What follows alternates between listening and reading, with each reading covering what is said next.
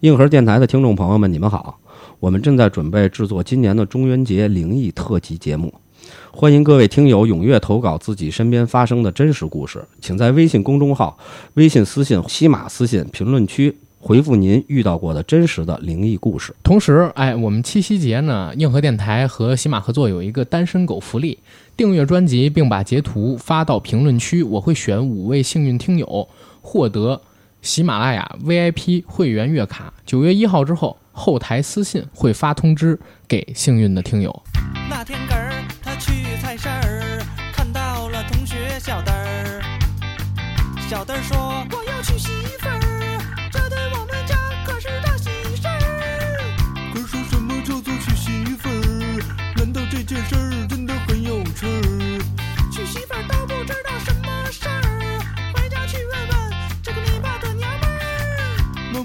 什么叫做娶媳妇儿？难道这件事儿真的很有趣儿？儿子，你这个傻笨笨儿，娶媳妇儿可不是什么大好事儿。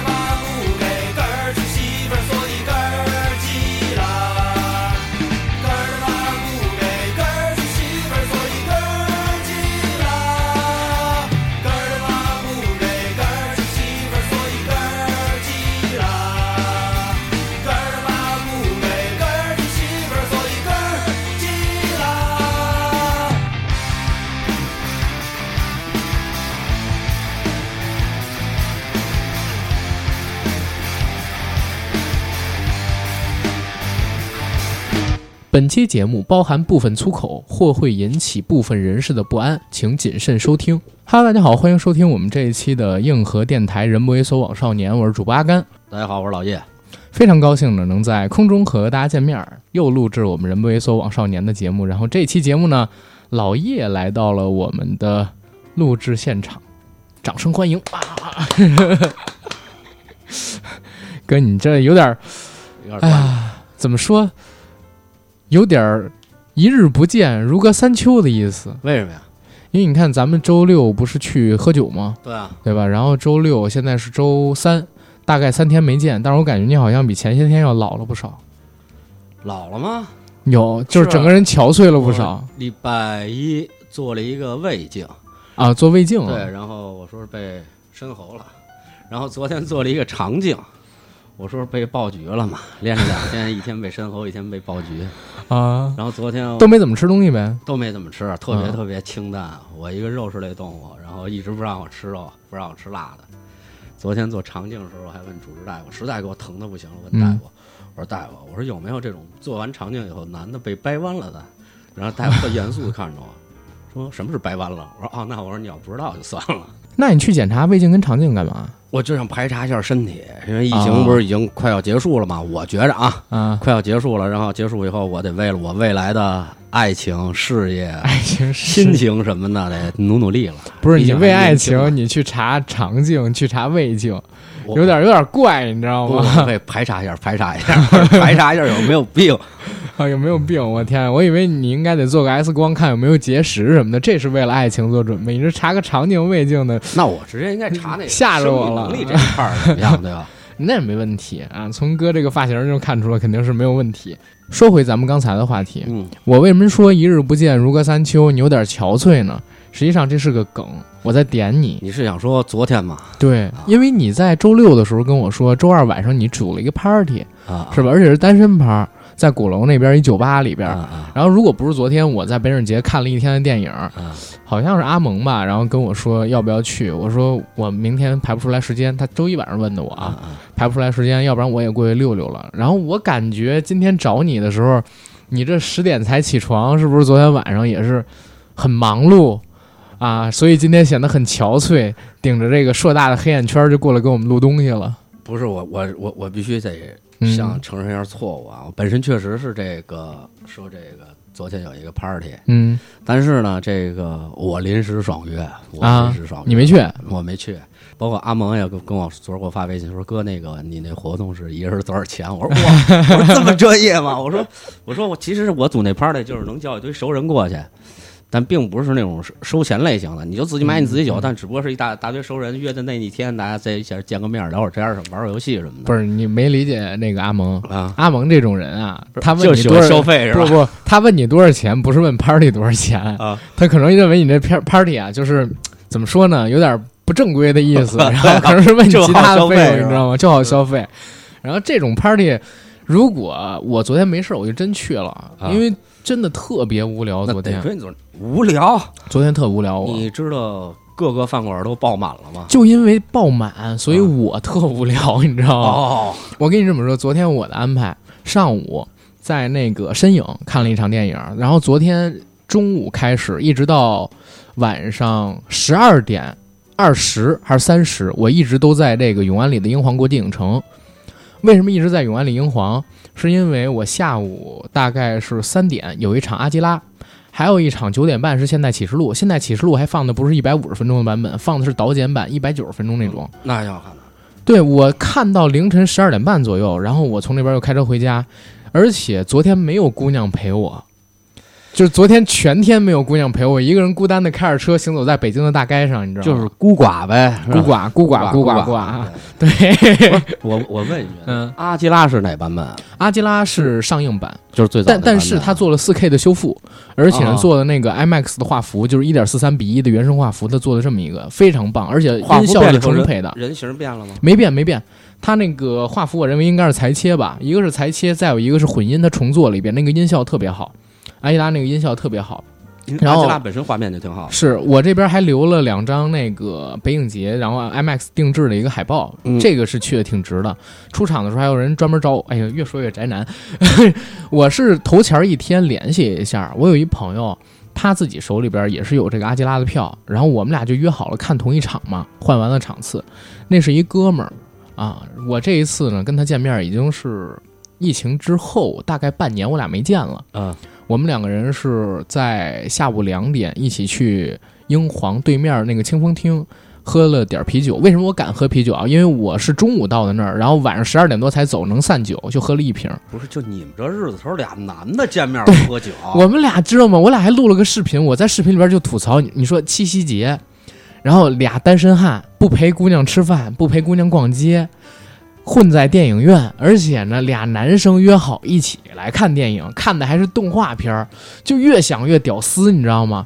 然后我们两个人在聊天的时候就聊了一下最近的情感故事，我发现他也挺曲折，我也挺曲折，都是属于那种可能有心动的人，但是现在属于类似于求而不得，或者说正在追求的那种状态里边吧。点了两瓶啤酒，边喝边聊，俩人越聊情绪越荡，越聊情绪越荡。当然，那个视频里边好多东西我会给剪掉，如果真的上传的话，就很多东西还是不能跟大家去说，因为那哥们儿他是在剧组认识的姑娘，啊，然后那个老哥是在我和我的家乡的剧组，啊他去做美术，然后认识那姑娘，所以这个圈儿还很小，你知道吗？就，然后我们两个人看完了这个电影之后，他就走了，就到车里边跟我又聊了大概半小时一小时有关于这个追的姑娘的事儿。嗯，我自己一个人默默的从六点半开始打开了直播，播到了九点，因为我电影是九点十五分开场，播到了九点，然后我就去这个呃英皇里边把票取出了，坐进电影院，然后去看。最难受的是在哪儿？就这几个小时时间里边，因为车里太热，我就拿着手机到这街边上去直播，然后还吃了一碗那个煲仔饭什么的，全都是情侣，你知道吗？嗯就一对儿一对儿的情侣，都散发着恋爱的酸臭味儿，只有我怀着单身狗的清香，你为什么会说是恋爱酸臭味儿啊？就是酸臭味儿。我不恋爱的时候那就是说恋爱。完了以后酸臭啊？呃没有，人家从电影院里出来能有什么恋爱完了之后的酸臭味儿啊，对吧？那应该第二天早上起清晨的时候，那我就更没眼看了，我 太丢人了。你看，一对儿又一对儿的从影院里边出来，然后我自己孤孤单单的站在门口，然后拿一个破手机在那直播，特别像那种就是街头屌丝，你知道吗？嗯乞讨卖网络乞讨，当然我也没要人刷什么礼物，真的就是网络乞讨那种感觉。大七夕节的，最逗的是啥？最逗的是昨天看我直播的还有几百人。然后我，我就觉得你没问问直播，你说那有几百人说你们他们是不是都都是都是单身过狗你知道吗？嗯嗯他们都跟我说，就看你直播过七夕了。我说好嘞，然后大家在那个直播间里边聊一聊，但是越聊越荡，因为你看着一对儿一对儿的就从你旁边这么走过去，然后紧接着晚上我看完了电影散完场，我看一对儿一对儿的情侣在那儿打车呀，嗯然后就或者就住进旁边的什么橘子就是橘子水晶啊，是吧？如家之类的宾馆里边，越想越来气，默默的抽着烟，然后开着车往家走。哎，过了一个非常难忘的七夕节，难忘吗？很难忘、啊。我问问你啊，嗯你刚才说到这个，你跟你那哥们儿谈的这个，你们俩现在的感情现状，嗯，说求而不得啊。你觉着啊，阿甘，就是现在什么样的感情嗯是最理想的？就第一种就是你特别喜欢他，嗯但是他不喜欢你，嗯但是你费劲去追他，嗯，不一定能追到，大概率你追不到他。嗯第二种呢，就是哎，你们俩一见面就对上眼了，可能很短的时间内，第一次或者第二次，你们俩就发生了超友谊的关系。嗯第三种呢，就是你，他可能对你有点感觉，然后或者说你追他，最后能追到，但是你得花很多的精力。嗯，那你你觉得哪种是你比较向往的？我先说啊，嗯。有喜欢我的，啊，但是呢，我一般都不太会愿意搭这个茬儿。我这人挺贱，你知道，送上门的我也不要，呃，或者说不能叫送上门的我不要，就是人家特主动的那种，我就老觉得不来电，你知道吗？我老得去找那种我喜欢的去追，对，就是我得找一个我一眼看上的。然后觉得特好的，然后我去追，嗯然后也有就是对我有好感的，嗯给我发射好意的，然后或者说主动撩我的。说实话啊，就是总觉得不是味儿，嗯嗯嗯、可能人就是贱的，这是第一。第二一个就是我还特怪，我好多次我都在节目里说，就是我挺怕文艺女青年，你知道吗？嗯，我也有点怕，是吧？尤其是北京的文艺女青年啊，反正在北京混的这茬文艺女青年，你别管是哪儿的，北京本土的，啊，北京本土的，我我是我是哪儿都无所谓啊，因为我也北北京啊。好，但是呢，但是有一个很大的问题是在哪儿？这些文艺女青年吧。因为我自己算我自己，虽然我自己不想承认，但我算半个，就是啊我、我都我都觉得我有点怪，你知道吗？嗯我觉得我就有点怪，就是这种文艺青年都会有点特质，一个是比较执拗，啊，一个是总会有一些稀奇古怪的、乱七八糟的想法，然后包括有的时候你会特别容易 get 不到他的梗，但是他呢会特别坚持，啊所以我挺害怕就是跟文艺青年谈恋爱的。嗯。但是你知道吗？就往往最后追到的，或者说吸真正吸引我的，啊，就是文艺女青年。那那还是 这个东西，就其实是你怕的原因，可能是因为你赶上一批这样的，然后可能因为我自己那样，对，嗯，呃，但是你真正追到的，还是因为你你说你追到了，可能还是一个文艺女青年，其实这个是因为可能你本身是这样，因为气质这东西还是相同的东西，有时候会有一种相吸性。不知道嗯。我我应该不算标准意义上边的文艺青年吧？我觉得那现在是个贬义词儿，不好往那里边去划分，你知道吗？就我我个人觉得，别把什么词儿都给说它包或者贬。这个词儿刚开始出来，肯定是褒褒义的，包括五四青年什么的。其实文艺青年说的就是五四五四运动那帮最早那帮青年人，可能他们是最早的文艺青年啊。嗯歌歌诗词歌赋什么的，是不是读点书？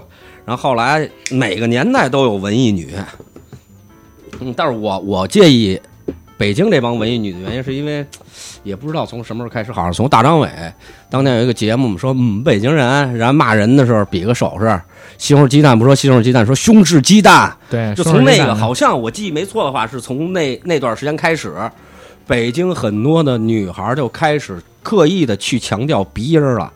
你你跟他一聊天你，在乎这个呀？你嘛呀？我家呢就是慵懒的那种说啊。我说哦我我是我也是一北京人，我还是标准的胡同串子。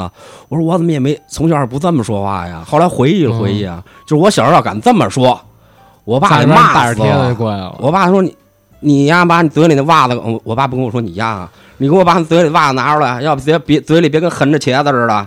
哎，所以我就开始讨厌北京文艺女青年了。我们上学的时候，学生会里边有一东北的哥们儿嗯，我们要是就是谁说什么话带口音，比如说我们带这个北京儿化音特重，他听不清，因为北京话会吞音嘛，对吧？他有的时候会听不清。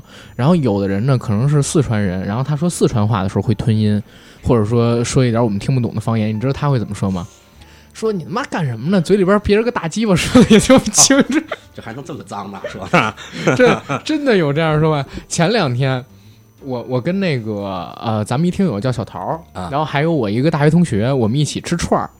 然后我那个大学同学跟我们当年是一起待着的，他还记得这口头禅。我们吃饭的时候，他就说了这么一句：“我们那个小桃儿那听，我操，这整个人炸那种状态是没听过，你知道吗？就这么粗俗的表达，但是这个东西很正常吧？就是真的好哥们在一起的时候，嘴里边爆出点脏话，我觉得也是可以理解的，对吧？嗯，我我咱俩说跑题了。说跑题了，然后说虽然没有什么正确，的题，但是李对达达刚才说那个七夕什么爱情这些有点跑了。是嗯是这样啊，就是你刚才说的这一点，我其实 get 不到，就是他什么地域口音什么，我其实都不在乎，就是我真是就觉得自己比较贱，你知道吗？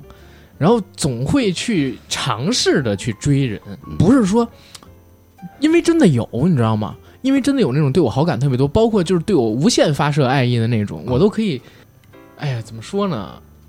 其实我刚才问半天这意思，就是阿甘你得珍嗯惜，这段感情必须珍惜。不是这个，还是得看来不来电。我说是你不能说你得珍惜你现在的状态，就是、还是享受那种追女孩的过程，这个状态一定得珍惜，因为可能你到了我这个状态啊，到我这岁数了，嗯，你可能就没有耐心去这么追一个女孩了，你可能就说嗨，哥，你现在不还就是天天约一女神呢吗？你以为我不知道？你路上还跟我说呢。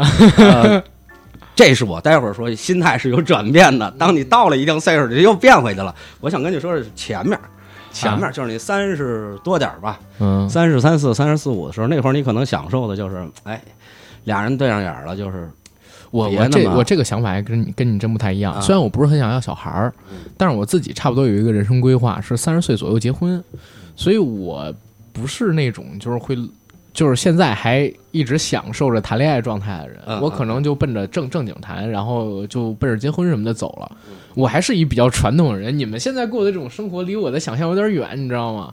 就是你们还挺放松自然的，然后还可以享受追姑娘、被姑娘追，然后这种感觉你你叶哥现在又开始享受追姑娘了，是吧因为？我突然想明白了，啊，你想结婚了？对，可能是因为想结婚了才才想着去认真的追个姑娘。哎是什么时候开始有这个转变的？我记得就去年好像你还没有说想结婚呢。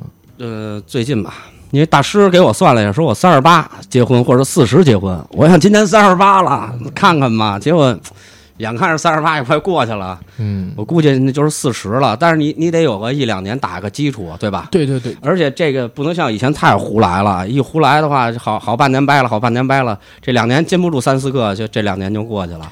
主要是怎么说呢？可能真的跟年纪也有关系。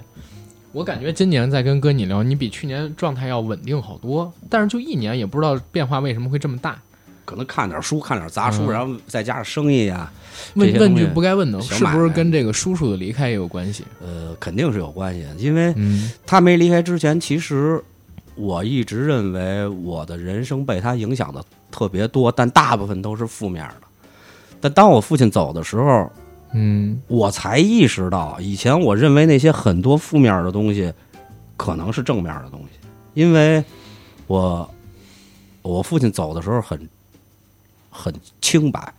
我说的清白就是，杀谁也不亏欠，他这辈子谁也没欠着，他他走了。嗯他走的时候谁也不欠着，所以我突然觉得那么走其实挺好的，总比你走的时候背后有人骂你或者怎么样。嗯背一身外债什么的。对然后他走的时候很清白，很、嗯就那么赤裸裸来赤裸裸走，因为啊这事儿不聊了，咱们对，不聊不。聊。可能但是对你有转变会会有对吧些转变，因为人生必须受一两个大刺激，而且包括嗯我这次检查身体，也是因为当你至亲的人走了，你会发现生命的可贵，你会发现生命原来很脆弱，离你很近。嗯所以，而且我父亲走了，就我母亲一人了。我、嗯我为了向他负责，向我母亲，我必须得把这检查检查身体有没有什么大毛病。这样呢，就是让让我能多陪我母亲一段时间，然后这个是是的，我我想法跟你就很像，因为我是很小的时候我父亲就没了，嗯所以我就一直想着我呢不能太晚结婚，嗯因为我妈是属于天天催催我这个事儿，尤其我姐现在怀孕要生了嘛，嗯对吧？我妈就催我催得更着急，嗯所以我就跟我妈说，我三十岁之前，或者说基本上我就奔着这个目标前进，在那左右时间结婚，呃，不让你们担太多心。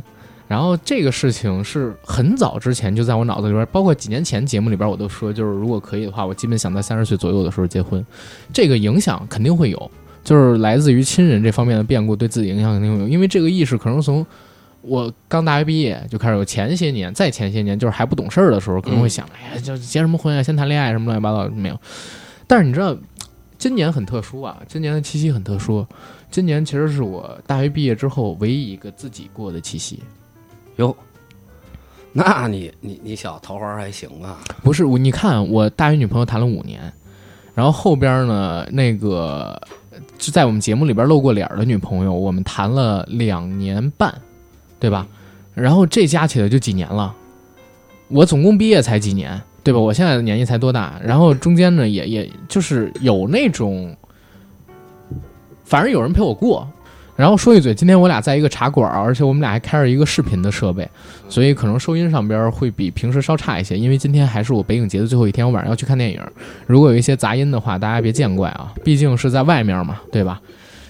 啊，所以今年你知道我这个七夕节过的呀，就是心里边觉得特难受。我真的，我真的在节目里边这么说，我心里也是这么想的。我自己一个人，你想。大七夕的，而且你知道这两天，因为我还要跟我姐去产检什么的，我不是住我姐家吗？然后看着我姐跟我姐夫两个人，就是现在的状态，真的挺羡慕的。不是阿甘，这刚哪儿到哪儿啊？落差感一下就有了。这刚一次啊！哎呦，但是哎，你一哥你这个是属于已经经历过好多次的啊！你第一次遇到我这种事儿的时候，你怎么想的？而且我跟你讲一逗啊。有一年，我那会儿住东单平房街面上，然后有一天早上起来，我穿着一脏羽绒服上厕所去，厕所是公共厕所，你得出那院走大街上，再绕到另外一条胡同里厕所。我这一边走，就一堆小孩问我，早上起来我蓬头垢面的，穿脏羽绒服，在屋里穿脏羽绒服，蓬头垢面上厕所去。一等小女孩拦着我，说：“大哥，买朵玫瑰。”我说：“这买什么玫瑰啊？我也没在意。”对我刚睡醒也没在意。等我上完厕所出来看，哎，他满大街都是卖玫瑰的，而且一男的都给女的买一玫瑰。我说：“这是什么日子呀？”我那会儿还使那个翻盖手机呢，那年代。我说：“看什么日子呀？”我回一看，我说：“哟，我今儿二月十四号情人节。”然后我瞬间啊，我回到家躺那张床上，我就开始遮饼子。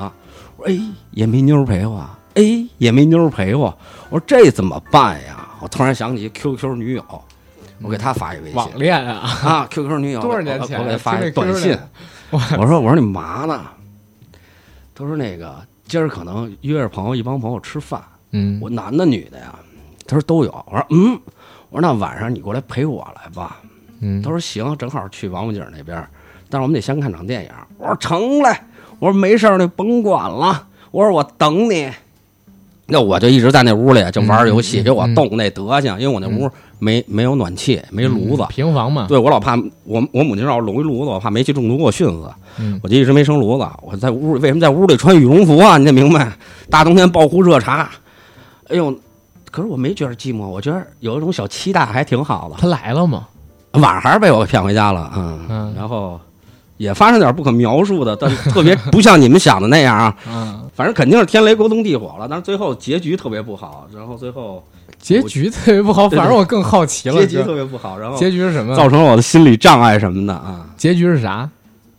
结局就是第二天早上起来，他让我送送他去去去那地铁站，我就跟他说：“我说你出我们家院门左拐，然后到十字路口右拐就到地铁站了。”我理都没理，让他走了。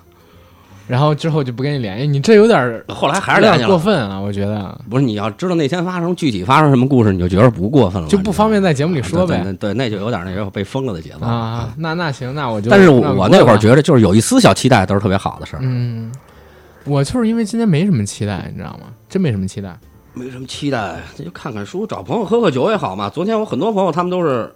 两三个男的在一块喝酒，嗯，所以你看，今年北影节它正好在七夕期间，就我就觉得还好一些，就是我可以一天泡在电影院里，而且整个七夕当天我都真泡在电影院里，我看了三场电影嘛，从上午、下午到晚上，那还挺无聊的，呃，挺有聊的。我确实看那几部电影，哇，真真的是好看。对，在这儿我还得劝一下听众里男士啊，尤其血气方刚的男男听众们，尤其这情人节啊，找朋友喝酒行，千万别喝多了，因为当年我们 看着酒吧俩男的让人把胳膊打折了，是吗？嗯，俩男的喝了两斤两瓶的三瓶沃德嘎，然后被去另外一酒吧砸场子去，然后把胳膊打折了，然后从此以后在那酒吧我再也没见过这俩男的。丢人了，主要是这主要是两个男的，你想大情人节的，人人就是一对儿一对儿的，这俩人非跑酒吧那种一对儿一对儿多的地方，俩男的在那儿喝，跟里拌蒜啊，喝完了，然后又去。问题是，他在这酒吧喝完了，在我们这酒吧喝完了，他去砸别的酒吧，你知道吧？然后想，为什么男人可能有时候心情就是在这种节日下，他可能想吸引大家的注意力，尤其是女性的注意力。多了，其实多了。昨天好像朋友圈就有一桌干起来了，我不知道。昨天我看我们听友里边好像有好多单身的，而且男生居多，你知道吗？女生好像都有安排。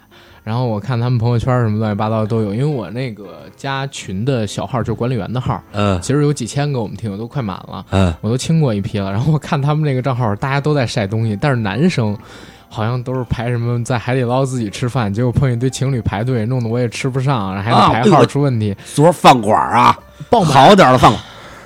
七八点钟你过去等位还得等一到两个小时，我疯了！我真没想到，就是这一次其实可以算半个报复性消费。对对对，这次算这次算，对吧？酒店啊，打疫情开始到现在，酒店就昨天全部爆满。没错，你包括那个电影，昨天我看了一下总体票房，居然五个多亿，但是是算这个服务费的，不算服务费，四个多亿票房应该是创出一天。你像，等会儿我问一句啊，电影现在收服务费了？不是，以前一直有服务费，但是以前服务费不计算到总体票房里去。从去年开始，就是服务费也算到票房里边去了。你花钱买的没变少，没变多，就价钱没变多，但是它计算方法会显得这个票房多，知道吗？所以昨天我看了一下，就是不算服务费四亿多票房，算服务费五亿多票房，百分之五十上座啊！报复寂寞，这群讨厌的情侣们太讨厌了，确实太吓人了，真的太吓人。我因为我白天是一直在被爆菊嘛，嗯。我是在被 在准备爆菊的路上和被爆菊和被爆菊完，然后这这这这这是过程。然后到晚上我去出出去吃饭，哎呀，那个场景确实确实确实太吓人了。是你感觉这个城市活了，真的活了。对，真的是活了。昨天满大街都是人，因为我你想，我是下午三点多看的电影，五点多结束的。我跟那哥们聊完是六点多，我开了直播，从七点基本上到九点，我一直在外边逛。在街上逛，在街上逛的时候，就全都是这个男男女女在走，在溜达，然后手里边好多拿着礼物的，你知道吗？揣着一小盒子，然后根本看不到什么落单的人。我还在直播间里边偷偷给他们拍，我说：“哎，你看啊，从电影院里又出来了一对男女。然后，哎，你们看啊，这个是从电影院里边出来的一个呃老头给一女孩，然后怎么样？哎，你看这是一大姐跟一小男孩。然后我觉得阿甘，你要昨儿这么直播，你浪费了一个好商机。”什么商机？你今天就应该早上起来到一个早点起，到一个。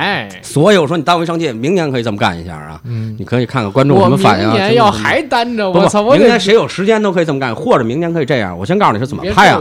我告诉你怎么拍啊，就是早上起来，坐在某好一点的酒店的大厅，一定看看早上起来走的有几个女的是 咧着腿走的。不是你这个太脏了。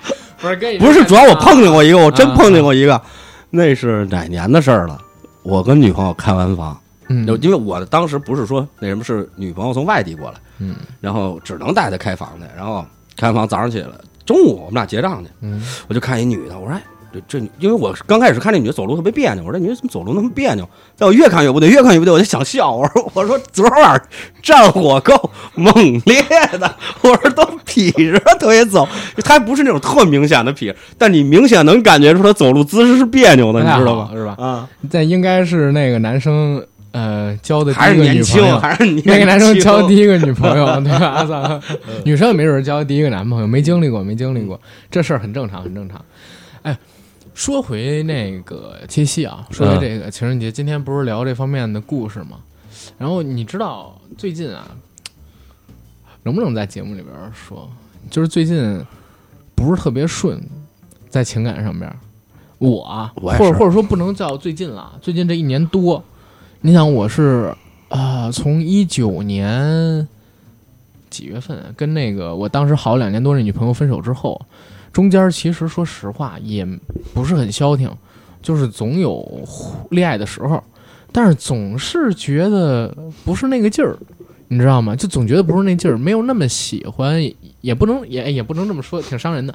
但是总是没有定性，或者是因为太寂寞了，因为我太喜欢之前那个女朋友了，所以就特别想找一个能替他能代替他的人。但是现在可能好很多了。那你可千万别这么说，能代替他的，这要谁听你你你谁哪个后女朋友听见你有这么一段儿，完了，都分了，我说后面都分了。啊哦，现在现在走出了，现在应该没什么。我觉得今年差不多我我说以后。你你哪个女朋友万一以后的女朋友翻你的这个，现在不想着这摊事儿了，现在不想着这摊事儿了。但是你知道剪了吧这段？嗯，不剪不剪，今天节目不怎么剪，除了那几个露人名的地方给删掉，嗯其他不怎么剪。你知道去年我刚跟那女朋友分手的时候，咱们节目下边还有评论说我忘不了人家，我还特来气，跟人顶我说你你们评论得着吗？忘不忘得掉？你们评论得着吗？而且都开始新生活了，然后人也开始新生活，我也开始新生活。今年反正这个阶段录这期节目，我得承认当时可能确实还没怎么忘，你知道吗？所以现在也有忘不了的，但是你但但是现在在走出来了，现在走出来了，哥，走出来了，来了你信我，信我，走出来了，没说你没我走走出来了，我走出来了，你别说了，我没说你没走出来，我说你刚才啊心态一定跟那女朋友有点关系。听你说啊，大量的关系还是刚才我问你那个问题，我说为什么让你珍惜这个追女孩的过程？因为你随着岁数上升，人男人有时候会有一种惰性。但是现在没有什么出现特别值得对啊包括你，你知道我还有一问题，就是，哎，你会对很熟的朋友展开追求吗？很熟的朋友，嗯，就你比如说认识几年的这种朋友，我认识几年的朋友，别管男的女，就真成朋友了。对啊，一般情况下是，嗯但是我是赶上过一个女神级别的女孩儿，嗯然后我们俩刚开始先成的是朋友，嗯。而且是那种酒肉朋友。但是你一开始的时候就对人有那个乱七八糟的想法吧？想追什么想法？呃，刚开始不太有，但她是个女神级别的，所以就是你男人都会喜欢她，所以我才能跟她成为朋友。你明明白我意思吧？还是初衷不一样。嗯、但但是刚开始我确实不是特别喜欢她，嗯，就因为你会有那方面的想法吗？你不说了吗？男人都会喜欢等等等等我对她连性幻想都没有那会儿，啊！我对他哦那会儿连性幻想都没有就是觉得她特别好，嗯特别仗义。啊，但是认识了一两年、两三年，嗯突然有一天，嗯好像就是一场游戏是吗？喝酒时候一个一个游戏，然后就是我们俩打了个啵儿，可能是。当时好像是接了个吻，就是因为游戏嘛。嗯。但我们俩关系已经好到那种地步了，你想想，嗯。我对他都没有任何邪念，然后好像就是因为接了个吻，还是有一次他陪我去海边儿，嗯。然后我当时是单身，嗯。但是当时我们那个局呢组的全是一对儿一对儿的，然后我就嗯。路上我就跟他说了，我说你做我一天女朋友吧，他说行。然后我们俩就假装情侣，但是这个东西可能跟就跟电影里的假装假装，哎，我就特别喜欢他了。是吧？后来怎么分开的？但是我们俩好像有缘无分呗，就是嗯，他我喜欢他的时候，他他有男朋友啊，或者他不喜欢我，等他喜欢我那会儿，我有女朋友，等于我们俩就一直也没法在一块儿待着。明白明白嗯啊、我是属于那种，就是我如果开始的时候，我从来没跟同事谈过恋爱，这是第一。除了我大学的那个女朋友，嗯其他所有跟我在一起的女生都是机缘巧合认识的，没有说就是从身边的朋友发展来的。嗯，因为怎么样，我是属于那种身边的朋友，我我是一个自我防御特别强的人，就是防御感特别强的人。嗯嗯呃，因为我好多事儿吧，其实你知道，现在我干这个电台或者说自媒体什么的，呃，我妈知道，我嗯姐知道，家里边其他人都是隐隐约约知道，嗯嗯，因为我从来发朋友圈，我都是设好了分区，屏蔽着他们发。然后我以前的同学发小基本上都不知道我干这个，基本上都不知道为什么。嗯其实因为我可能那你的是防御性还挺强的，你朋友圈还屏屏蔽还分区呢。有分区啊从来不分区。因为是这样啊，我吧害怕好多所谓的人情儿，嗯你知道，害怕好多所谓的人情儿。嗯你像刚出来上班那两年，就是挣的还行，就有好多同学跟我借钱，有两三个同学跟我借钱，嗯。然后其中有一个呢还是我高中的同学，嗯，然后我们俩高中毕业之后就没联系过，只在大学的时候有个微信。你想，都五六年没联系了，突然跟我借钱，张口就借五万，我也没太多钱那个时候，我不知道借还是不借，嗯。那只能说就是手里没钱。嗯。所以那几件事儿之后，我呢基本上我就在这个朋友圈里边不发自己什么，或者说就现状怎么样？哎对对对，啊，所以其实，而且我还特别怕一个事儿，就是我不是喜欢那种特别张扬、如何如何的人。可能节目里边很张扬，但我现实生活中我觉得还挺低调的。那天我还跟九哥聊过，九哥他总会发发朋友圈，然后告诉大家自己在做什么嘛。嗯我那天我跟他聊，我说我不会发，我现我身边好多人，包括你知道小时候住平房，包括以前在村里嘛，有街坊邻居什么的，从来不都不知道我干嘛。我我就让我妈跟他们说，说我自己在外边就是工作呢，然后具体问什么就说无所谓，因为我是你说这，我想起抖音上最近有一个特别流行的一段话，嗯就是说。大家都很多，你的朋友啊、亲戚嗯都会问你过得好不好，都对关心你过得好不好。对你过得可以很好，但只要没他们好对，就 OK 了。所以你这观点其实是对的，这是少年老成的表现。他跟他九哥跟我说的是那个富贵不还乡，如锦衣夜行。但是我的意思是，第一呢，现在没富贵，这是第一；第二呢，就是我其实挺怕，就是外边显得自己挺牛逼，然后过去求我办事儿。我特别不爱答应帮人办什么事儿，我不我不主动逞这个能，因为我要帮人答应了办一什么事儿，我就性格上边我得帮人办成，要不然的话，我觉得第一呢是对我整个人性上边的一个。挣扎，我自己会觉得特难受。我答应了没给人办成。第二呢，我会觉得在外边我这面子也是折了，所以轻易不答应人。那怎么才能轻易不答应人？就是轻易别让人求你。怎么轻易不让人求你？就你别在外边老觉老让别人觉得自己很牛逼。就是我基本上是这种想法。所以到这个情感关系上面也是，我说我这个防御性挺挺强的。我身边的朋友也好，或者说这个发小也好，因为都知根知底儿。所以我一般都不会选择跟他们去谈恋爱呀、交朋友啊，然后如何如何的，要不然的话会自己觉得特别别扭。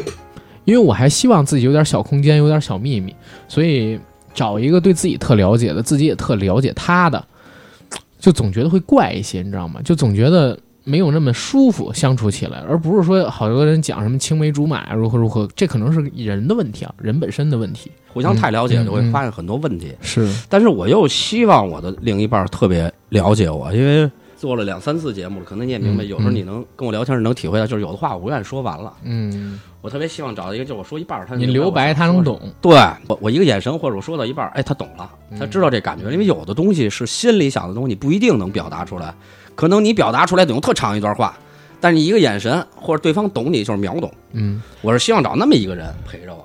但你知道，这种情况可以用不不需要就是非得青梅竹马，你也可以就是先交处几年，就是谈恋爱谈几年，几年之后你们俩也会有这种类型的状态。但是你知道，往往到不了几年，俩人就分了。嗯呃，我去年搬家，翻出我一前女友的嗯日记本儿，不能叫日记本儿吧，随笔。嗯他有一个习惯，他不是写日记，他就是一个工作笔记。我当时搬家把这本书翻出来，我一边翻我一边乐，就是我们俩分过一次，点点滴滴什么的，对，我们俩分过一次。手，然后第二次又分了，和好了。过了有半年吧，一年，我们俩又和好了。第一次分手以前，分半年还能和好，分了半年没，一年，我们俩就又和好了。因为他去约我看这个反光镜，乐队夏天第一期那乐队反光镜，哦这反反光镜当时专专辑发布会，我插一题外话，啊然后你接着说啊，哥。你跟那个前女友分手，你们都不互删联系方式什么的？我就是分分分分，分，有的是因为感情破裂了分手了，嗯，有的就是和平分手。那比如说交往半年以上的那种，你们会删联系方式吗？四年的我都删联系方式了，不是，因为是这个样子啊，嗯我基本上都删联系方式，除非就是半年以内的那种，或者说几就交过几个月的那种。我四年内把联系系方式是删了，但是电话我背了。我也背下来了，就是哎，我真的我现在能背出了我大学女朋友跟我之前那个交两年多女朋友电话，这个我真的能都能背出来。说点胡逼的，他那后来那就是我那四年那哎，我操，咱录了这么个节目，这还还以后还怎么出去混啊？我操，所以这段我基本上不会往朋友圈里再推广了，这段只能是谁也无所谓谁听了。，我无所谓。然后这个，我这四年女朋友说一题外话啊，她交了一新男朋友，是一渣男。因为我那女朋友跟我好了四年，所以好多很多姐们儿她也认识。结果没多长时间嗯，可能过了一年，一年有一姐们儿给我打电话说：“老叶，你问问那谁谁什么毛病？说怎么了？说她男朋友一直在打电话缠着我，说刚开始说要给我介绍一工作，结果呢就一直缠着我，各种给我打电话，还给我另外一姐们儿也打电话，说那谁谁都都疯了。我说是吗？我说甭管了，这事儿我来。我就因为我背下我那女朋友电话了，我就给打过去了。我一打电话那边一男的接的，我就一顿骂，骂完了，他说你有病吧？那男的，你是谁呀、我一听这声儿怎么耳熟啊？哎呦，嗯我说叔，然然后给给那边的他爸都骂傻了，问我什么情况。我爸把这情况一说，说这电话号码我现在使着呢。啊，说那边反正出了不少事儿，我就我就想跟你说，其实他电话我是背来了，虽然是沪山联系方式，明白明白明白，这这个这可以理解。但是你知道我当时其实挺挺讨厌的，我说你跟我分手了，咱俩分手了，你找一好点儿的，就找一德渣男也是没谁了，这个真的是你知道吗？你知道吗？其实说实话，就是你分手了就分手了，但是你呢？如果是咱说实话，咱都是感情动物，有点良心，也希望人过。我从来，反正我自己不是那种，就是跟他分手了之后，希望他过得特不好。虽然我希望他过得没我好，但是我真的也不希望就是他找一个特差的，没没，我那会儿嗯还是希望他找一个比我好的，是吗？嗯，找一比我牛逼的。不是，你不会觉得这样你心里特难受吗？我我希望不难受他好，但是我不希望他过得比我好，我很自私，你知道吗是？这样想的，你知道我为什么希望他找一个比我好，最好越牛逼越好。假设啊，他跟我分手了，找一马云，嗯，那你知道你什么感受吗？说哦，原来马云的女朋友是我前女友，我就是比马云差一点。我没有这种感觉，我真的没有这种感觉。说实话，我可能我太自私了吧。我希望她过得好，但是我总希望就是自己能比她那个男朋友哪方向强一点。啊，你这为什么不？这样的话，就是还还还就是心里边能舒服一点。要是她又找一男朋友哪儿都比我强，我就是可能我还有一个心态，太炸了。就是女朋友好时间长了，可能就觉着，哎，这女的是不是没那么好？我所以他跟我分手，我希望他找一更好的。我会在追的时候自己问自己，嗯，你知道，因为是这个样子，其实两个人在一起之后啊，你会发现两个人身上各自都会发现各自身上各种各样的问题，对性格上的、生活习惯上的，其实对方有时候是你自己的一面镜子，他能照出你很多问题。没事儿。但是你在追的时候，尤其是刚在一起那段时光，你眼里边基本上只能看到好的，然后所有东西都被忽略，所以往往在追的时候，会告诉自己，他其实没那么好吧？是不是因为我现在求而不得，然后我会把他就是想象特别美好？包括昨天我跟那哥们儿我俩聊天的时候，他一直在讲他追的那个女生嘛，然后我也问他，我说哥，就是我跟你聊了大概一小时，你是跟我说这女生哪儿好哪儿好哪儿好，会不会是因为？你现在没追到他，你把他给美化了。其实她对身上也有一些问题，然后怎么样，他也没否认。他不是美化，是嗯不是不是美化？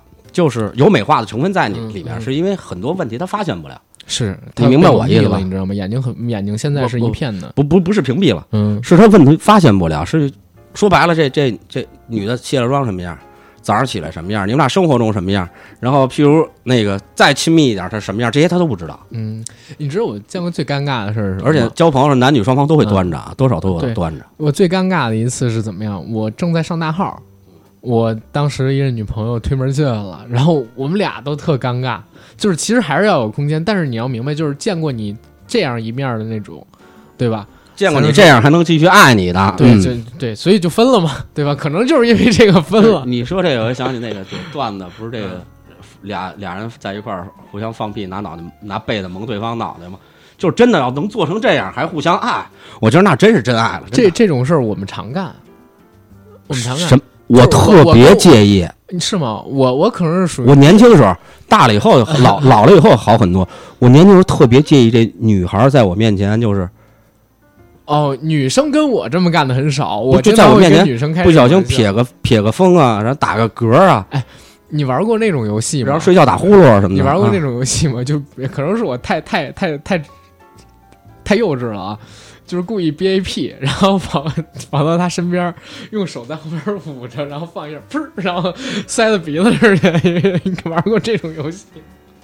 不是你你找那都什么女朋友啊不是就是我觉着啊就是以前我的女朋友我要这么闹着做，玩嘛，会让她故意生气，会让她故意生气。就是你说这种拿被子然后蒙人然后放屁，那个我没干过，但是我干过这种类似特别幼稚的游戏。可能因为我这我这个人那你是完全没有偶像包袱。你你应我是什么偶像？我没有，你应该比较了解我吧？就是咱们也接触挺长时间的，我真是属于那种就是稀奇古怪的想法，然后会特别没大没小、没溜儿的那种，就是可能玩游戏，可能也比较。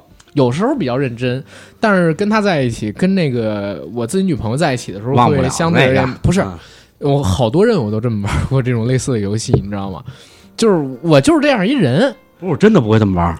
你比如说上学的时候，呃，然后跟我们班里的都不是女朋友啊，就是比较好的女生，哥哥妹妹的那种，我会假装晕倒，会假装晕倒，然后跟人玩的时候可能会啪憋一屁，然后哦那种同学之间有可能，女朋友也会这样，女我朋友也会这像从小就有偶像包袱，啊？是吗？啊哦，那那可能就是人跟人真的不一样。真是这样。就是我上初中的时候，可能你女朋友让你骑过大树吗？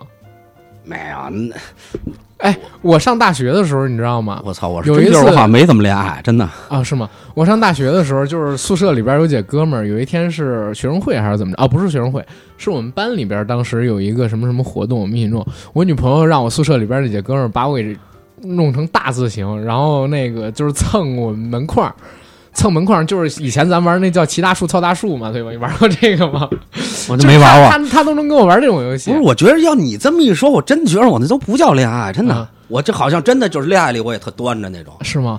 我每一任，我、这个真的就是人。但是我有点羡慕你啊！我必须说，我现在有点羡慕你。我觉着十几岁、二十岁的恋爱，好像十几岁的恋爱就应该那样，你知道吗？我现在是，哎，我告诉你是这个样子啊，人好像只会找一种风格的人做自己的另一半儿。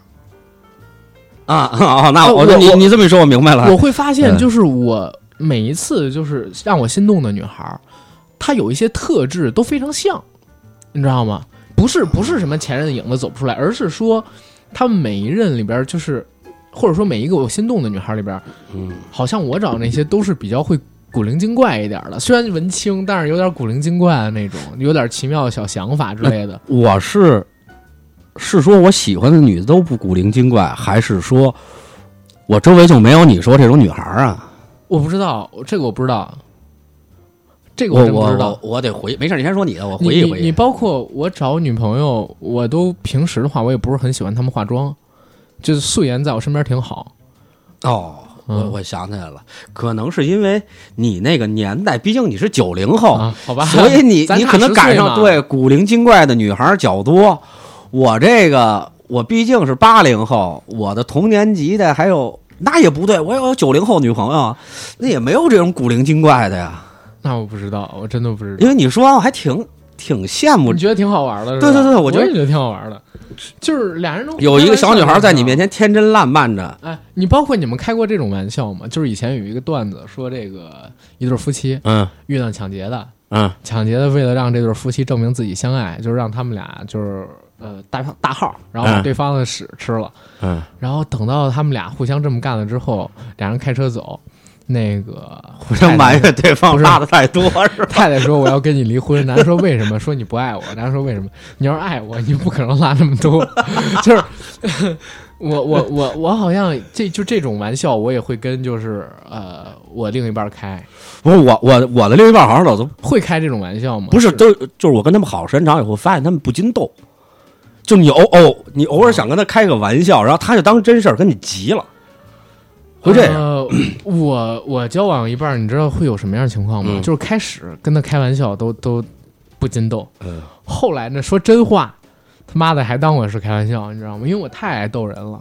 但是我干过一件事儿啊，就是早上起来女我预计着我女朋友快到我家了，我会把这个坐便器，因为那会儿我一人住，我会把坐便器的那个，因为我我有一个习惯，我上厕所坐便器把那个就是那个第二第二层那盖儿我也给撩上去啊，啊、我是直接坐在那个，你不是有洁癖吗？我是有洁癖，但是我擦特别干净，自己家的洗的特别干净。啊、但是我会把那个撩上，因为我一人住，明白吗？多凉啊！呃，对，我就是享受的，因为 这个必须给你说一个原因啊，是因为我以前住平房，嗯，平房是没有坐坑的，啊，它只有蹲坑然后这搬到楼房里很长时间，我不习惯呃，这个是有的。坐坑，你知道吗？我我甚至见过有的人会把那个第二层撩上去，然后蹲在马桶上对。，但我为什么是要把那撩上去呢？是因为你的括约肌打开的程度会比那个，不不不要不啊不要再展开说了啊。太那然后所以呢，就是我女朋友知道我这个习惯，然后我会把那个第二层那个板儿给放下来。嗯，但是第一个板儿打开，第二层板儿放下来，然后把我的枕头呢，把我床上的枕头呢，拍出两个坑来，我会看我女朋友的反应。啥意思？我就假设我就会蒙她，我说开一个小玩笑，嗯就是现昨天晚上其实有一个女的在这儿留夜了，过夜而且他来他真发现了，就两个，我当时两个嘛，哦三个小细节，我明白这一下了发现了。你当时是模拟在你床上睡了另外一个人，对，就是一个女的在我这儿过夜。啊然，后你还特地把你上厕所的那个习惯给隐藏起来了，对给改了。骗他啊。我就想看她明白了。细不细致。但你知道女人的细致啊，真的就两三个小条件，他就嗯。看出来了。嗯。然后他信了吗？脸当时就掉下来了，啊脸当时就掉下来了。他进门一分钟之内脸就掉下来了，嗯然后我就看着他乐，然后他问我乐什么，我说你是不是觉着，我也把这几点跟他说了，我说你是不是觉得这儿有一女的过夜？他说嗯。我说为什么？是因为马桶盖第二层放下来了，这个枕头边上一坑呃。视频前、手机前跟这个音频前的听友朋友们、观众朋友们学到了吗？下次要是你女朋友抓到你出轨，你就像叶哥这样处理，知道吗？不是，我当时就真，我教他们就装成真的，啊你知道吗？装成看那个我当时真的是装的啊，就是为了测试一下女朋友当时对我，不是对我，或者说就我想看看女人到底有多细心。那那会儿上大学呢，还你这种我没这可能是我开过最晚最重的玩笑了，也最好玩的玩笑。你你这种我没试过，我跟你讲啊，我是恋爱之中非常专一的那种人，嗯，就是我我哎，我不跟你开玩笑我说，一八年，嗯，上半季儿的时候，我跟我当时还有谈着恋爱啊，然后你知道吗？有这个有人给我发这个黄片，女生啊晚上啊你知道吗？然后我直接跟他说：“我说我女朋友在旁边呢，啊，不要给我发这种东西了。”然后就这样，谢谢大，晚安晚安。嗯，我会这样，而且我会把这个事儿跟我女朋友说，我是属于这样一个人，就是我还是比较就是这，所以我不太会开你说的这种玩笑，但是我那种就随便开，你知道吗？但是我我我在哎，我也标榜一下自己了。嗯我在爱情里面的时候，我有女朋友从来不胡来，嗯我从来不胡来。是你都分的比较快，但是有时候情况我没有，我有四年的，有有有两年两三年的，就是有一种情况，阿甘你发没发现？其实后来我跟好多男的沟通过啊，大家统一有这么一个共识，就是当你有另一半的时候，嗯。你周围会有很多女的贴你，主动的倒贴你，有好多条件不错的啊，会不会是因为你跟这个女生在一起时间太久了，然后本来你不跟她在一起也会有这些女生就是呃对你有好感，嗯，听我说完。生在这段时间里面，听我说完啊，后来我推论了一下，我先跟你讲这条件没说完呢，嗯就是你有这女朋友是好多女的贴你，有有条件不错的妞还是什么的。有一天你跟你女朋友掰了，比如你你今天你们俩掰了，或者说你有一段时间你打算分手，了，你就想，哎呦完了，我说总算摆脱这棵树了，我可以冲向树林了。结果你突然发现，嗯，你们俩只要今天掰了，明天你再去约这些女的，不是约不出来了，要不就是男朋友了，要不就是这些女的不喜欢你了，就瞬间这些女的都没了。我没有这种，就是我跟好几个男的聊过这种情况，嗯。他们说啊，好像是这样，真有这种情况，好几个男的赶上过，嗯。这哥们儿都赶上过这种情况。我们说这是为什么？刚开始想的是不是命运这里面比较嗯奇妙，嗯。就是无形，就是冥冥之中有这么一股命运这东西。嗯，但后来想了想，可能不是，就是这群姑娘想毁你，毁掉你，不是，是你知道 为什么？吗？就是男人有女朋友的时候的状态，和你没女朋友的状态是呃两个状态。对，不一样。男人有女朋友时状态表现出更多的是自信，对对，嗯是有的，是有的。他对一些单身的女性是有吸引力、致命吸引力的。哎，你这么说的话，还确实是有的。就是男生在有女伴的时候，跟没有女伴的时候，他的这个自信程度确实是不一样。而且你当时你周围你你你你旁边女朋友条件越好，你表现出的气场越强。是的，是的。你看，包括你在女女朋友温柔一点，对不对？嗯然后哎，你会赶上很多吸引女。但当你没有女朋友，嗯，你的气场首先不管你是不是是否还依然自信，但你的气场会弱很多哎，我问你个问题，哥，嗯，你有过一见钟情吗？啊，太多了，真的假的？真的。哦，你，最近女神我就是一见钟情。我我不知道我算不算一见钟情啊？我都是可能说见了这姑娘之后，第一面有好感，然后呢，我就会尝试着跟她多多接触，然后开始追求。但是但是没有过那种就是特别强烈，一眼就觉得哎就是他了。你那种也不是吧？你这种也不是，就是所谓一眼看上就是他了，必须要追到他，跟他谈恋爱或者跟他结婚什么的。有啊，一眼看上就是她了。昨天，但是你知道，一嗯见钟情这个东西特别讨厌。一见钟情基本上，这个你最终的结果百分之九十都是失败。你知道昨天那个跟我看电影的老哥跟我分享了一下，我靠，我觉得我特别羡慕他，嗯，就是他认定了那个姑娘，俩人还没在一起，他就认定那个姑娘了，嗯觉得就是这姑娘是要跟他走完下半辈子的人，就非常上心，嗯你知道吗？就是我从来没有过这样的那你有什么羡慕他的？他追到了吗？不是我从来没有陷入过，就是在追到前被陷入过一个这么深的感情里边，觉得后半辈子就是他，然后要为了追到他或者跟他在一起，要如何如何如何如何，没有，从来没有过。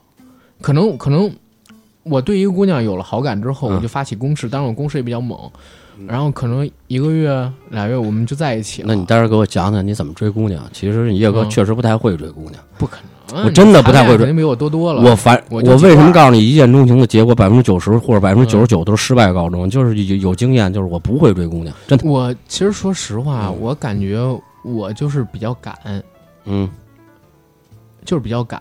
但是这样啊，就是我觉得本身口条好，就是语言表达能力或者说文字表达能力好是一方面，啊就是跟人聊天啊，然后跟人发那个微信文字的时候，呃，可能可能会比呃普通的一些朋友们表达的更通畅一些，然后嗯修辞手法好一点，会让人觉得浪漫什么的，这是一个。第二一个呢，就是我比较敢，就是发射自己的好意。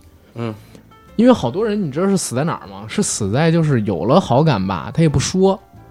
我是属于那种，就是如果我喜欢或者说我想追一个女孩，我会很快就跟她表达好感，最多就一个月吧。嗯，然后在这一个月的时间里边呢，我也会做一些什么出的约的出去吃饭啊等等事儿，她或多或少也会感受到，就是我可能对她感兴趣、有意思，想追她。要不然的话，你平白无故老约人出来干什么？对吧？女生又不是傻子，人家大多数人，我觉得百分之九十九，你连着约了三次，又都是单人类的东西，都会觉得你对他有点好感。嗯嗯嗯然后你只要你敢跟他去表白，只要你敢跟他去表白，只要你敢跟他发射好意，其实最少百分之五十吧，对吧？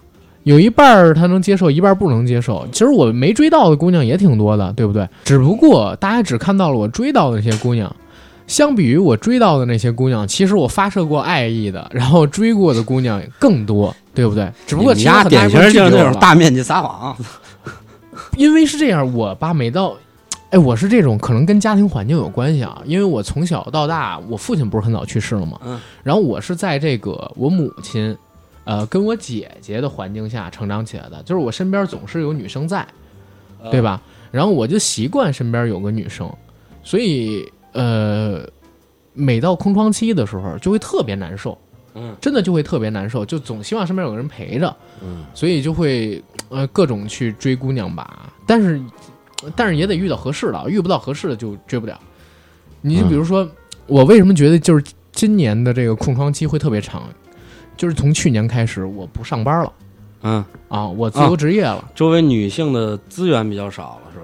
就是很少有能够认识这个优秀的又是陌生的这个青年女性的渠道了。嗯啊嗯因为你想，我自从不上班了之后，基本上天天在家里录节目，也就晚上出去跑个步、健个身什么乱七八糟的。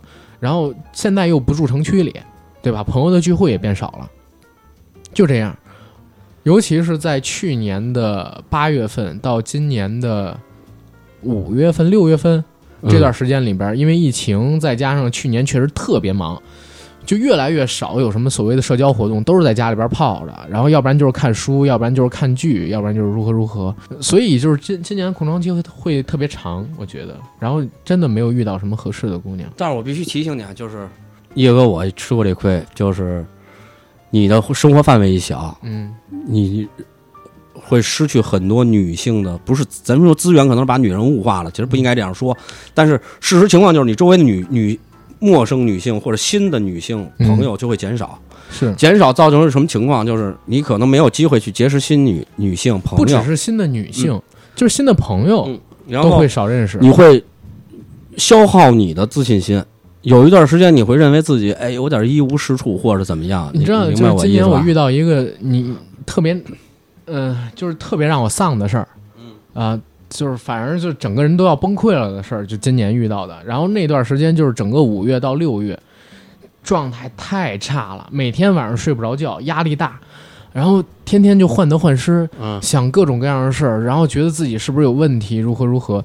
我用了好几个月的时间自己去调整，嗯然后才慢慢走出来。就那几个月的时间里边做的节目，听友们也能听出了我状态不对啊，要不然就是特别亢奋，要不然就是特别愤青，如何如何。真的，就那几个月，我哎，我没办法跟大家说，但是那几个月真的是可能我这辈子我真的前边这二十六年、二十七年里边都没过过那样的几个月，就是现在慢慢走出。所以你看，从今年六月份之后，我就基本上开始走出了自己的小天地，然后去参加各种各样的活动，组织各种各样的活动，尽量去各种认识新的朋友，包括也开始找各种各样的嘉宾来参与我们节目的录制。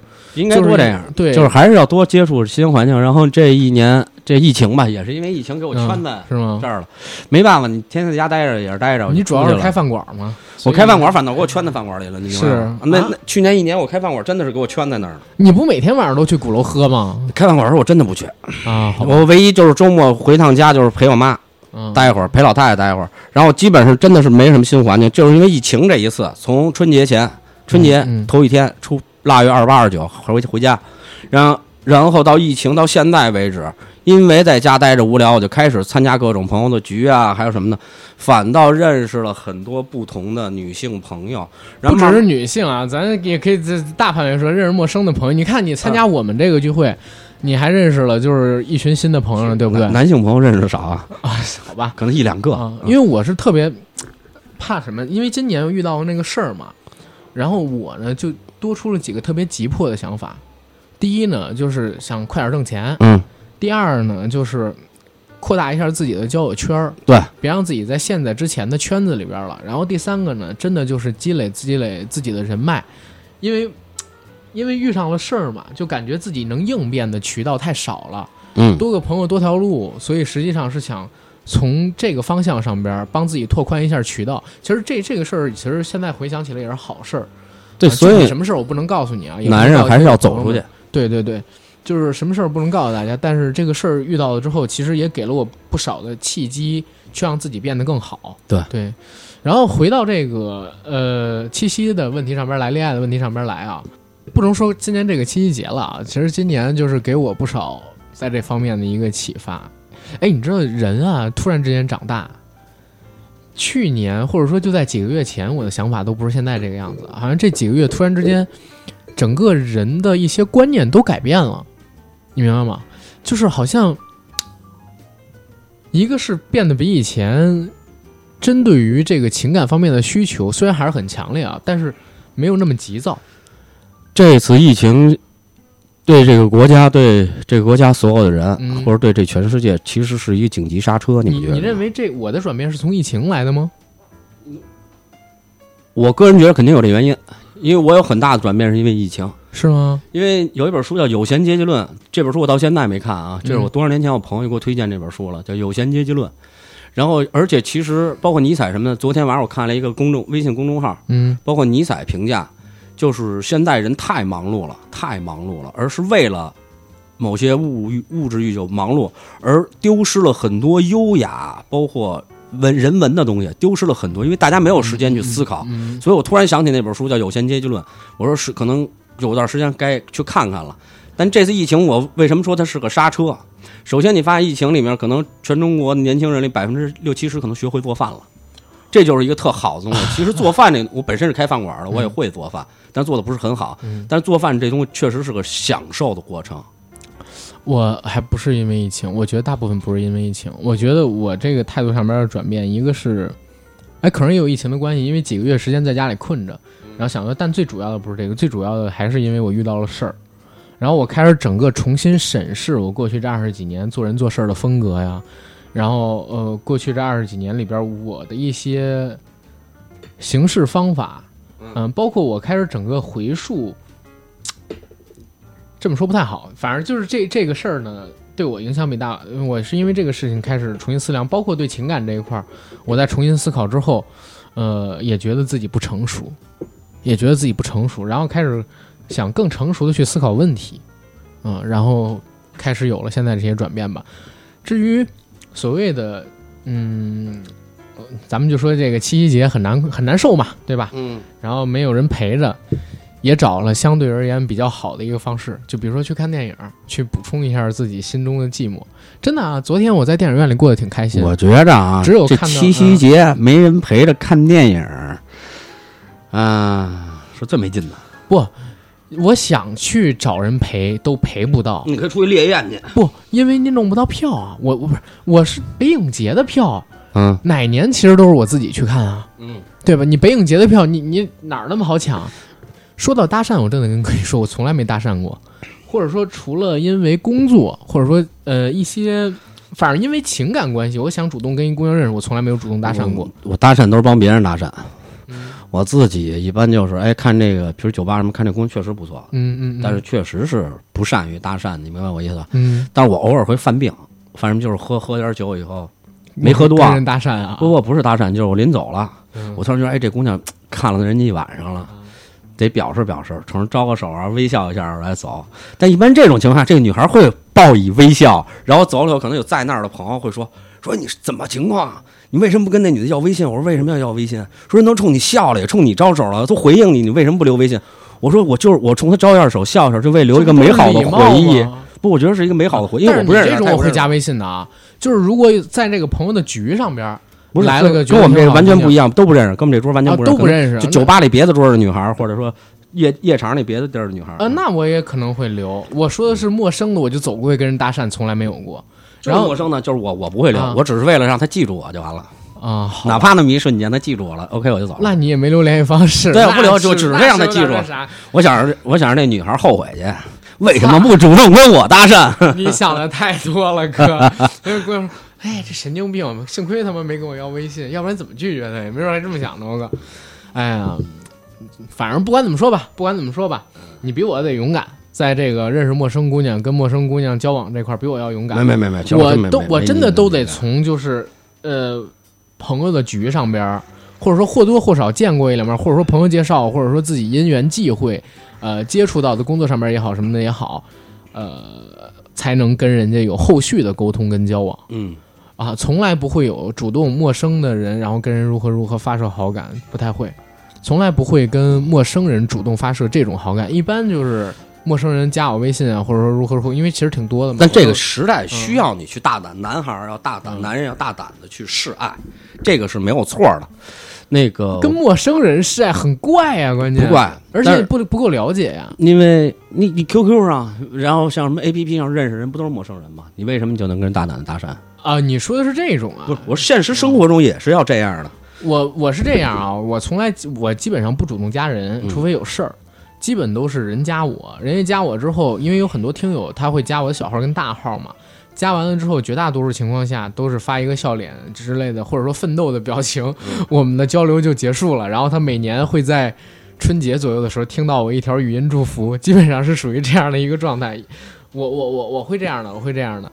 但是你说就是陌生人跟人就一个劲儿的去聊，我没有过，因为第一我也不知道他长什么样，第二我也不知道人家是不是那个就是空窗期啊什么的。关键、关键这是纯陌生人，这样很怪啊。因为我是不太善于，我其实阿甘咱俩有的地儿是比较像，我是嗯比较偏向于喜欢女生主动，我是偏向于女生主动，我喜最起码欢就是最起码追人他示好我，嗯就是能让我感觉到他是他喜欢我，或者说哎他对嗯我挺中意的，我才会展展开所谓的追求。我同意啊，我的观点是我同意男人要大胆的示爱，但是我反对哪一种就是轻率的婚姻。就是为了结婚而结婚，我特别反对这种事儿，你明白吗这？也是我的看法。这个就是我现在想举个例子，这个小例子是当年对我的一个感悟。我那会儿是大学，也算是一个情人节吧，当时算是一个小节日。我们当时大学的两对男女，我们一块儿晚上去夜店玩完了没地儿去，就回我东单那个院儿里了。我东单是一小院儿，杂小杂院儿，我住在紧里面，我住在最里面。然后有一对儿早上起来上课就先走了，我和另外一个女孩儿起的晚了点儿，但是我没什么都没发生啊，什么都没发生，就是晚上在我那儿过夜。早上走的时候，我这个女同学头头天晚上跳舞，她穿的是跟鞋和网袜，然后但是我们走的也挺早的，嗯院里特别安静，走的时候夸嘚儿夸嘚儿，然后我就看着她一边走一边院门就别的邻居把门推开一个缝儿往外张望，嗯。好多男的，就是好几个男的邻居都往外张望。我当时那一瞬间我特别烦，我说看什么看，没见过啊。嗯。但当我到了学校，我突然冷静下来了，因为那院里邻居岁数都特别大了，啊，明白我意思吧？明白。关键哈，然后很多男的也在那儿看我，就是我说以以我的性格，我认为我不会这么干，人家嗯。爱带什么女孩带什么女的回来，跟你有什么关系，对吧？嗯。然后后来我一瞬间我明想通了一点道理，就是父母那代那代人，或者说比我再大，六六零年代那帮人，嗯。他们的离婚率很低，而且尤其像父母我父母那代人，四几年、五几年生人那边，他们对婚姻的忠诚度很高。而咱们这代人可能因为经验太丰、太丰富了，也就是诱惑多了，嗯。诱惑多了，可能哎一山望着一山高。对，所以我刚才我我建议就是大家男人女人都应该大胆的去尝试爱情，在结婚前都应该大胆的去尝试，嗯，但是一定是不要轻率草率的去结婚，为了结婚而去结婚，这种会造成，因为你既然结婚了，当着办婚礼了。过一辈子，当着那么多人，你发誓，那问说你爱他吗？我愿意跟陪陪他陪他一辈子，不管生老病死怎么着。你既然当着那么多人发誓，这个东西誓言它就是誓言，你不能轻易的去，最后结完婚又离婚，而且真的是要考考虑原生家庭和这个嗯有孩子独生家庭。对对对，一定要为孩子考虑这些，而且结了婚是有社会影响，你是不是一个家庭了？很多个家庭，是还好，跟你聊聊天，我感觉通畅了很多，知道吗？真假的？真的，我昨天过得其实挺就是捧啊！不是我告诉你是这个样子，就是昨天我在看电影的时候都特开心，但是电影结束之后，我自己回了呃我姐家嘛，然后因为要带产检什么的，我就自己在楼下呀，啊，我还真是抽了两根烟，然后到了楼上之后，我我也没我也没进屋睡觉，我在客厅里边儿看那个《这就是街舞》最新一集，因为周六我没看，太忙了。三点多我还发了个朋友圈，然后才进屋睡觉。为什么不进屋睡觉？就几个事儿一直困扰着我。嗯，你知道第一个事儿啊，是自己就觉得自己年纪大了，不是以前二十郎当岁，马上就要奔三了，这是第一点。然后第二一点呢，就觉得晚上一打开朋友圈，全都是成双成对的，心里边又苦寂，这是第二个。嗯，第三个是什么呢？第三个是确实到了我姐家吧，然后感觉人家现在这个状态。挺值得我羡慕。又回想我姐他们好像二零一五年结婚的，就是我这年纪，甚至比我这年纪还小一岁的时候，你知道陷入那种深深的失落感。然后今儿跟你聊，看你现在这个状态，我觉得其实我还挺好的。不是我这个状态，因为就是刚才我说的，就是我不想结了婚再离婚，你明白？因为我周围朋友离婚的太多了，是，你你我没法相信爱情了，你明白吗？所以你知道，就是录这期节目好的地方在哪儿？第一呢，就是能开导我，当然我刚才是开玩笑啊，就是你其实是给我一个开导嘛。然后再有一个呢，就是我们有很多的听友朋友们可能正在面临跟阿甘甚至比我还要严重的问题啊，因为人实在太多了，人过一百，形形色色，何况就是我们这个节目可能有几万、十几万、二十几万的人去听，对吧？我不知道大家是不是过得也开心，最近是不是也遇到了什么事儿？但是我觉得叶哥还有我刚才聊的这些东西呢，其实可以让大家得到些许的宽慰。跟些许的快乐，我们说的这些黄段子也好，我们爆的这些粗口也好，我说咱没说黄段子，咱们也就是开了开车而已。啊、是是，然后一会儿我补录个片头，对吧？所以听听我们这期节目，然后也像我们节目里边说的一样，就是大胆的走出去，大胆的去爱。没有大胆的能去爱的人，就和自己身边的朋友多去接触接触，开拓一下自己的圈子，走出狭窄的出租屋，走入广阔的新天地，是吧？行吧，今儿就先聊到这儿吧。然后想加群的听友朋友们，加 J A C K I E L Y G T 的管理员微信；想来做我们节目嘉宾的，也是加这个微信。然后同时呢，你人得在北京，而且呢，呃，发一份你的个人一个非常简单的简历过来，只要 OK 的话，就能成为我们节目的嘉宾。这些信息我都会写在本期节目的附属栏里，然后欢迎大家加我们。